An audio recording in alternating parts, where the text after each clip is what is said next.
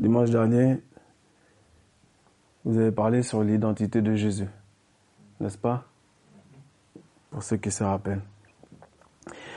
Et on pourrait se dire, à quoi bon me rappeler encore l'identité de Jésus? Pourquoi faire? Ça fait 10, 30, 40 ou 50 pour les autres. Peut-être 60. 60 années. Bah, je connais Jésus, je connais son identité.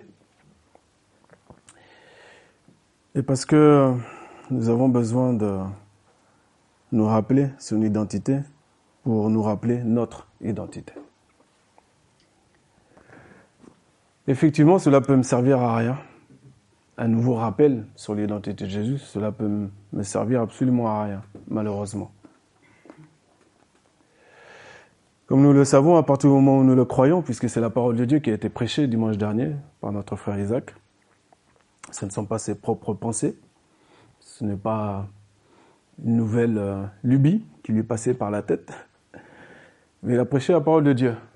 Prêcher la parole de Dieu, c'est prêcher Jésus-Christ. Jésus-Christ crucifié, Jésus-Christ ressuscité. Si Jésus-Christ a été crucifié, nous savons que nous aussi, Oui. c'est vrai que souvent nous avons des réflexes où effectivement nous, nous disons Amen. Mais le chemin de crucifixion, c'est pas un chemin de tout repos. C'est pas un chemin où on dit Amen si facilement que ça. Bien au contraire, c'est en réalité un chemin qu'on n'a pas envie de prendre. Et euh, ça se comprend. Qui aime souffrir? Est-ce qu'il y a quelqu'un dans la salle qui aime souffrir? Non, moi j'aime pas. Et ce serait étonnant d'ailleurs qu'on trouve, et d'ailleurs ça d'exister dans le monde, hein, des gens qui aiment souffrir. Mais c'est très étonnant, n'est-ce pas? Ils aiment souffrir pour les, pour les mauvaises raisons. Mais nous savons qu'il y a un seul chemin. Et ce chemin-là, c'est un chemin de souffrance. Ce n'est pas qu'un chemin de souffrance. Sinon, nous ne serions pas joyeux. Nous ne serions pas debout à chanter, à danser, à louer Dieu. Ou alors, euh, on serait vraiment des gens bizarres. N'est-ce pas?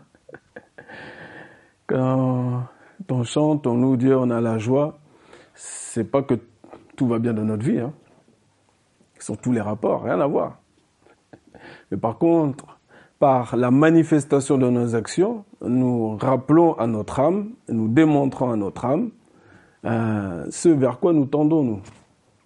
Et de manière permanente. à chaque fois que ton âme veut t'emmener là, toi tu la ramènes, tu la prends, tu la ramènes ici. Parce que Jésus est là.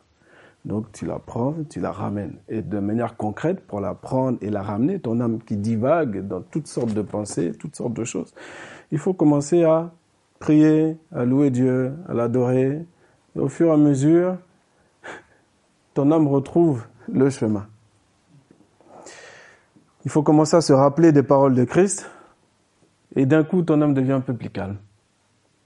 Mais ces choses-là, malheureusement, ne sont pas assez euh, compliquées, pas assez spectaculaires, pas assez, je sais pas. Euh, c'est très simple. C'est des choses très simples et qui sont très peu mis en pratique pour diverses raisons. Mais il y a un moment donné, sans jugement aucun, il y a un moment donné, c'est juste, nous pouvons prendre la décision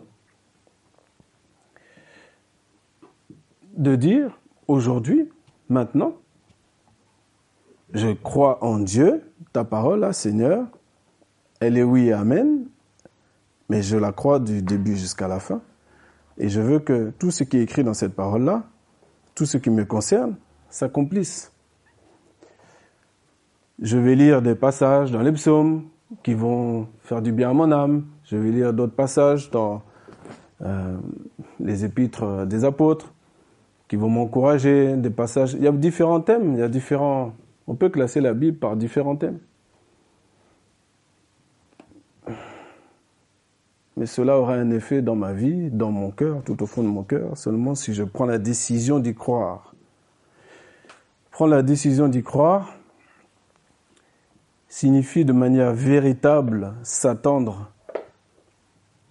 pleinement à l'éternel. Comme je l'avais lu il y a quelques semaines en arrière dans Jérémie, il dit qu'il est bon d'attendre dans le silence le secours de l'éternel. Il est bon d'attendre dans le silence le secours de l'éternel.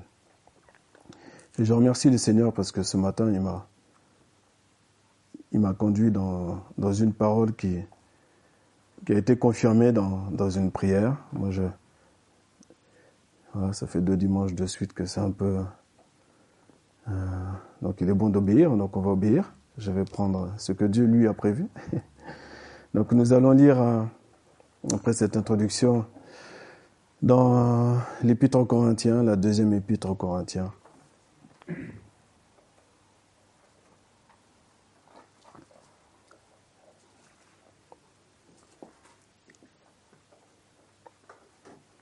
Au chapitre 4.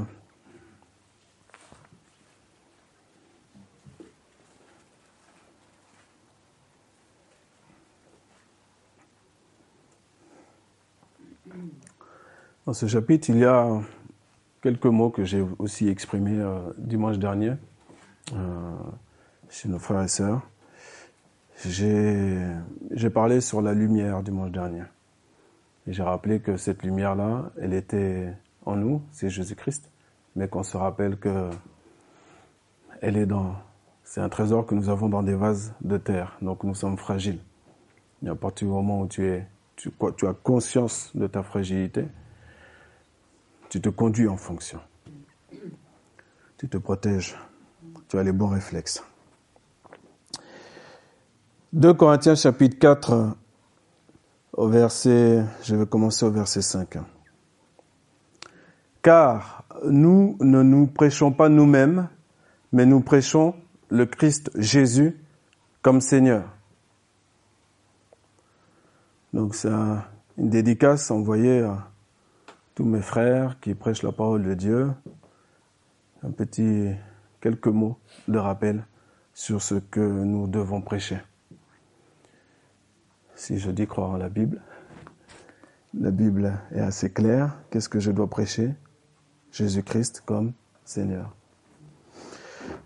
Et ensuite nous, et nous-mêmes comme vos esclaves pour l'amour de Jésus. Littéralement, c'est comme vos esclaves pour l'amour de Jésus.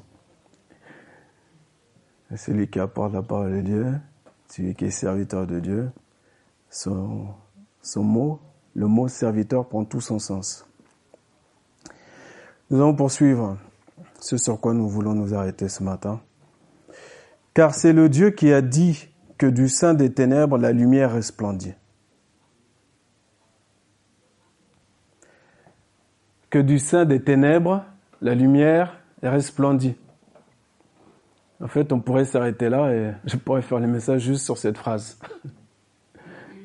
Mais on va poursuivre parce que le Seigneur est pédagogue et il nous connaît bien, donc il va détailler ce que ça signifie. Qui a reluit dans nos cœurs pour faire luire la connaissance de la gloire de Dieu dans la face de Christ. Mais nous avons ce trésor dans des vases de terre, afin que l'excellence de la puissance soit de Dieu et non pas de nous. Donc c'est une clé essentielle de, et c'est très bénéfique d'être un vase de terre fragile. Très bénéfique de s'en rendre compte, vraiment rendre, compte que cela ne vient pas de nous. La puissance de Dieu ne vient pas de nous. Étant dans la tribulation de toute manière, mais non pas réduit à l'étroit. Dans la perplexité, mais non pas sans ressources. Parfois, on est dans, le brouillard, comme j'en ai parlé à, plusieurs d'entre vous, et on ne sait pas où aller. On est, perplexe.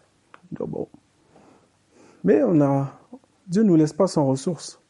Persécuté, mais non pas abandonné. Abattu, mais ne périssant pas portant toujours partout dans le corps la mort de Jésus, afin que la vie aussi de Jésus soit manifestée dans notre corps. Car nous qui vivons, nous sommes toujours livrés à la mort, pour l'amour de Jésus, afin que la vie aussi de Jésus soit manifestée dans notre chair mortelle. Alors là, on parle des apôtres, bien sûr, on parle de missionnaires, mais chacun selon sa mesure, c'est le programme. Depuis qu'on est né, c'est le programme qui nous est réservé. C'est ce qu'on appelle la communion des souffrances de Christ. Mais on voit à chaque fois que Dieu ne nous laisse pas seuls. Ne nous, nous abandonne pas.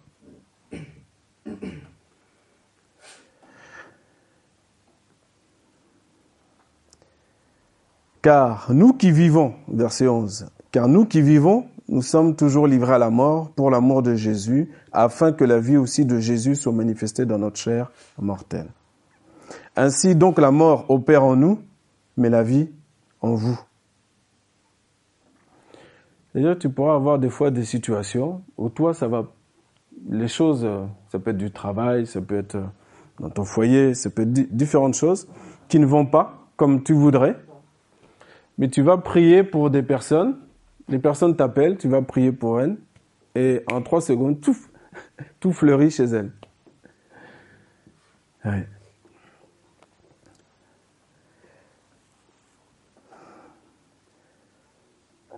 Verset 13. Or, ayant le même esprit de foi, selon ce qui est écrit, j'ai cru, c'est pourquoi j'ai parlé. Nous aussi, nous croyons, c'est pourquoi aussi nous parlons. Si tu as crié au Seigneur, tu es venu à Christ, donc tu parles. Naturellement, tu parles naturellement, tu n'entends pas. Tu es chrétien, donc tu parles.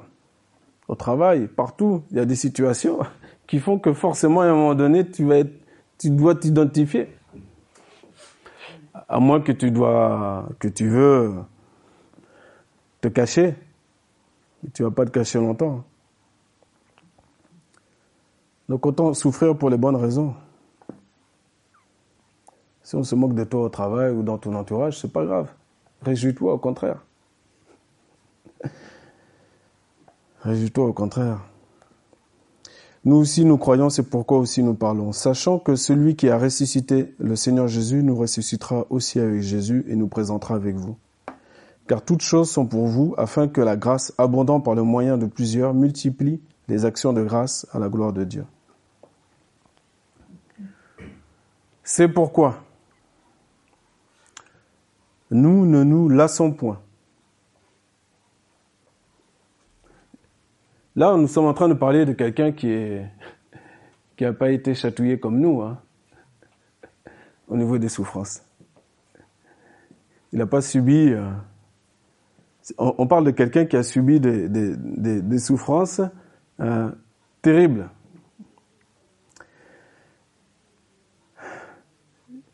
Et, cet homme-là nous dit, c'est pourquoi nous nous lassons point. Mais si même notre homme extérieur dépérit, toutefois l'homme intérieur est renouvelé de jour en jour. Nous, avons vu plus haut que l'apôtre Paul, malgré tout, il est empathique avec nous, tout comme Jésus l'est. Parce qu'il explique bien que oui, il a été dans la tribulation.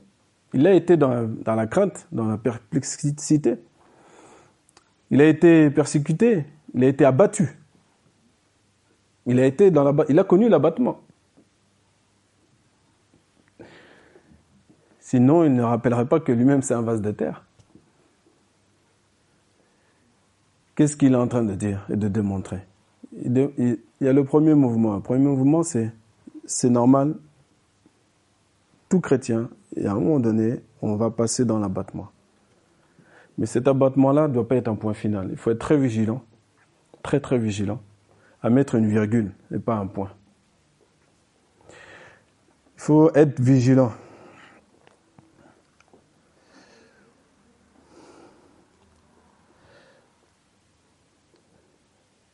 même si notre homme extérieur dépérit, toutefois l'homme intérieur est renouvelé de jour en jour.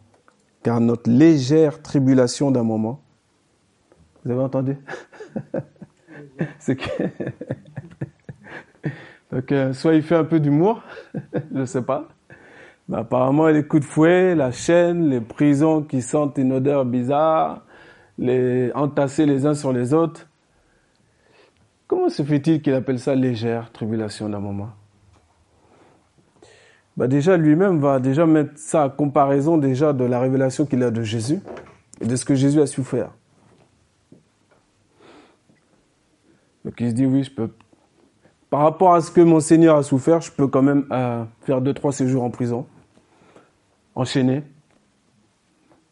Je peux subir deux, trois, petits, deux, trois petites choses. Je le dis avec mes mots, hein, bien sûr. Légère tribulation d'un moment.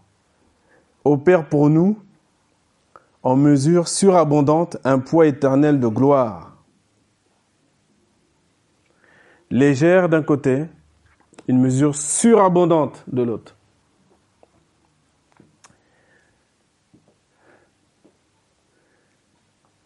Une mesure surabondante, un poids éternel de gloire. Pourquoi? Parce que nos regards, n'étant pas fixés sur les choses qui se voient, mais sur celles qui ne se voient pas. Car les choses qui se voient sont pour un temps, mais celles qui ne se voient pas sont éternelles.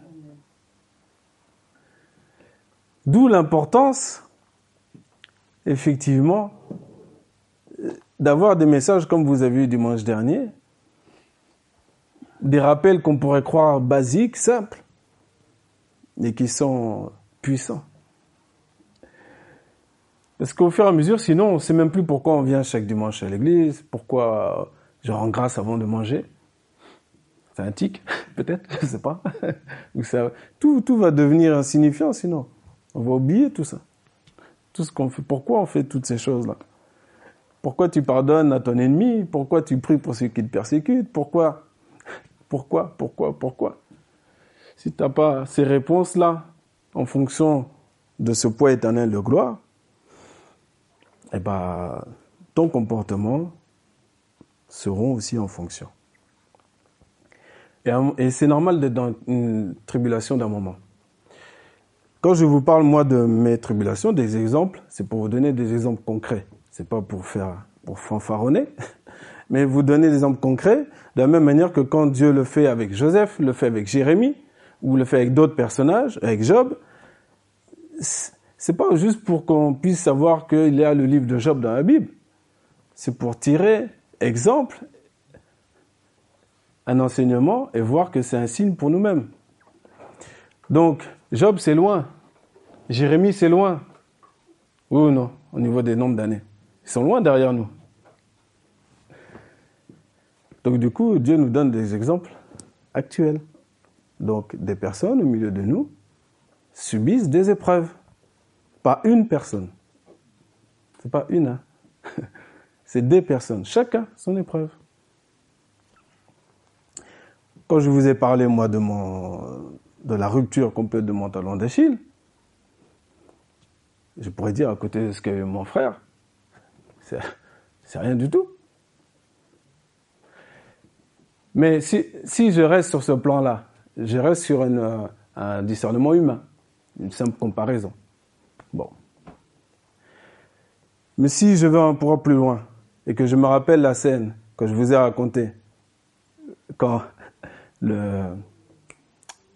l'anesthésiste venait dès le matin avec les mains tremblantes avec son aiguille pour me demander avec euh, il était plus stressé que je sais pas qui. Bref pour me demander alors piqûre dans le dos dans les jambes on fait comment? Est-ce que vous avez réfléchi stressé etc et en un instant tu as le bateau qui qui tangue un peu. Tu dis bon lui il va sa main qui tremble euh, n'a aucune partie de mon corps qui a besoin d'être touchée par sa main, a priori là. C'est une drôle de question qu'il me pose. Et en un instant, tu peux dire, mais waouh, là dans cinq minutes, je vais passer dans ses mains à lui là. Donc je me rappelais, je vous ai dit, je lui ai dit, bon, je vais vous donner, donnez-moi cinq minutes. Et c'est une grâce de Dieu, hein, parce que de suite, je me suis mis à rigoler. Tout seul dans mon coin, à rigoler, à prier Dieu, pour rappeler que c'est lui le chirurgien. C'est lui le chirurgien. Mais si j'avais multiplié les inquiétudes, les questions, chercher est-ce qu'il n'y a pas un autre anesthésiste dans le coin, ceci et cela. Non. J'ai préféré la folie de Dieu, la folie de la foi. Et je l'ai appelé, je lui ai dit, allez, faites-moi dans le dos. Et puis, hein, tout ira bien. Hmm. Ça, c'est ce dont nous sommes amenés à, faire. À quoi qu'il arrive, quelles que soient nos épreuves, à garder le sourire et être joyeux. Par la joie du Seigneur notre force. C'est très important. Pas seulement à l'enseigner, à l'annoncer, mais à le pratiquer. Et quand je suis sorti, pour ma part en tout cas, et que j'étais le dernier à sortir de l'hôpital, on se demandait, les, les, dames se demandaient qui c'est qui chante tout seul dans, dans la chambre. Ils les louanges de Dieu. Je ne savais pas ce qui allait m'attendre derrière après, l'immobilisation, rester, etc. Mais tout ça en réalité, aujourd'hui, il n'y a plus rien. Légère tribulation. En réalité. C'est comme ça qu'il faut l'appeler. Que ça dure un mois ou quatre ans, légère tribulation. Il faut donner un nom à notre épreuve en rapport au poids éternel de gloire de la Nouvelle Jérusalem. Alors on me dira, mais oui, bon, il est gentil, mais en entendant, moi je vis ici sur cette terre. J'ai des mois à faire sur cette terre. J'ai peut-être des années à faire sur cette terre. Et puis il y a mon travail, et puis il y a, mon, il y a mes filles, il y a, il y a mon fils, il y a euh, mon frère, il y a ceci. Oui. Et là, si je poursuis, je vais, je vais devenir fou. Parce que je ne peux pas répondre à tout ça. Le Seigneur nous a dit il y a plusieurs mois en arrière, mais en fait, je me rends compte que chaque dimanche, tout se suit pratiquement. Il nous a parlé des inquiétudes. Ce n'est pas à force d'inquiétude qu'on va ajouter une coudée à sa vie. Et pourtant, on sait qu'on a parfois, voire souvent, des inquiétudes. Donc cette parole est là pour nous rappeler, pour mettre tout, stop, stop, Arrête de t'inquiéter. Arrête, ça sert à rien de toute façon. Voilà. Un jour, j'avais plus d'essence à sec. J'avais même vidé presque toute la réserve à sec. J'avais encore, euh, j'étais au fin fond de Saint-Grégoire pour aller jusqu'au sud, jusqu'à Nouveautou. j'avais, j'avais pas de, d'argent dans mes poches. J'ai dit, bon, Seigneur, tu me ramènes chez moi. J'ai pas envie de tomber en panne. Ça m'intéresse pas. Je suis arrivé chez moi. J'arrive chez moi. Et ça, et ça c'est parce que Dieu le veut, certes. Mais parce qu'il aime aussi de temps en temps. Je vous ai souvent parlé du, sourire de Dieu. C'est une image, bien sûr, mais c'est quelque chose pour lequel je suis très convaincu. Que Dieu aime qu'on lui fasse confiance. Il aime, il aime que ces chrétiens aient la foi. hein? Et le peu de fois où on a fait plaisir à notre Dieu, pour le peu de temps qui nous reste euh, sur cette terre, si on peut lui donner un peu de sourire, ce serait pas mal. hein? Parce que sans la foi, il est impossible de lui être agréable. Et c'est même étonnant pour Dieu, comme c'était étonnant pour Jésus, pour terminer, lorsque il est venu, il n'a pas pu guérir dans ce que Isaac a, a prêché dimanche dernier. Il n'a pas pu guérir parce que il y avait trop d'incrédulité. Il y avait trop d'incrédulité. Donc il a pu, un petit nombre, la parole nous dit, dans Marc 6, un petit nombre, il a posé sa main sur un petit nombre de malades. Il était étonné. Il y a deux fois où dans la Bible il était étonné, le Seigneur. Une fois par l'incrédulité, une fois par la foi du centurion. Hein? était étonné. Il n'avait jamais vu une si grande foi. Si Jésus a l'autorité, qu'il dise qu'un mot, et la chose arrivera. C'est tout. N'est-ce pas? Donc matin, ce matin, le Seigneur te dit simplement, nous rappelle à chacun d'entre nous, que c'est une bonne chose de souffrir, car dans la souffrance, nous apprenons l'obéissance. Dans la souffrance, nous apprenons que bah, Jésus est là et qu'il ne nous abandonne pas. Nous apprenons à vivre ce que nous lisons, ce que nous disons. Et cette souffrance-là nous ressuscite. Si on tient bon, en réalité, c'est comme ces plantes-là que j'ai ramenées. Là, je les ramenées, ça, ça grandit. Mais souvent, si vous vous rappelez à chaque fois l'exemple que je prenais quand on était à la maison, il n'y avait rien. C'était, tu pouvais jeter la plante. Mais non. Alors, si on veut porter du fruit, il faut qu'on meure premièrement. Et mourir, accepter les souffrances, ça fait partie de cette mort-là aussi. Prions au Seigneur. Tenez notre Dieu, nous te bénissons pour ta parole. Tu ne nous as pas laissés tout seuls. Tu es un Dieu d'amour, un Dieu qui ne se plaît pas à nous faire souffrir. Comme tu dis dans ta parole, ce n'est pas par plaisir. Ce n'est pas par plaisir que tu contris les fils des hommes. Non. Mais tu as un plan pour chacun d'entre nous. Tu as un plan afin de faire grandir notre foi, afin de nous faire devenir de véritables disciples, afin que nous puissions encourager ce que nous avons vécu, ce que nous vivons, afin que nous ayons du poids. Seigneur, je te prie vraiment de continuer ton œuvre en chacun d'entre nous.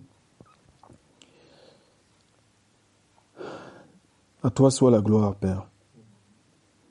Ça ne peut pas être, en être autrement. Vraiment que toute la gloire te revienne. Je te prie encore, Seigneur, ce matin pour tous ceux qui sont malades. Je te prie pour notre sœur Karine. Je te prie pour euh, ma mère, pour mon frère Hugo, pour mon tendon aussi, pour moi-même, pour mon père. Je te prie, Seigneur, pour euh, que tu puisses euh, vraiment nous rappeler que tu es sans cesse, tout le temps, à côté de nous, que tu es là et que tu ne nous abandonneras pas. tu as dit en ta parole, je suis avec vous tous les jours jusqu'à la fin du monde. Seigneur, merci de, de convaincre par le Saint-Esprit que cette parole soit gravée dans nos esprits, sur nos cœurs. Amen.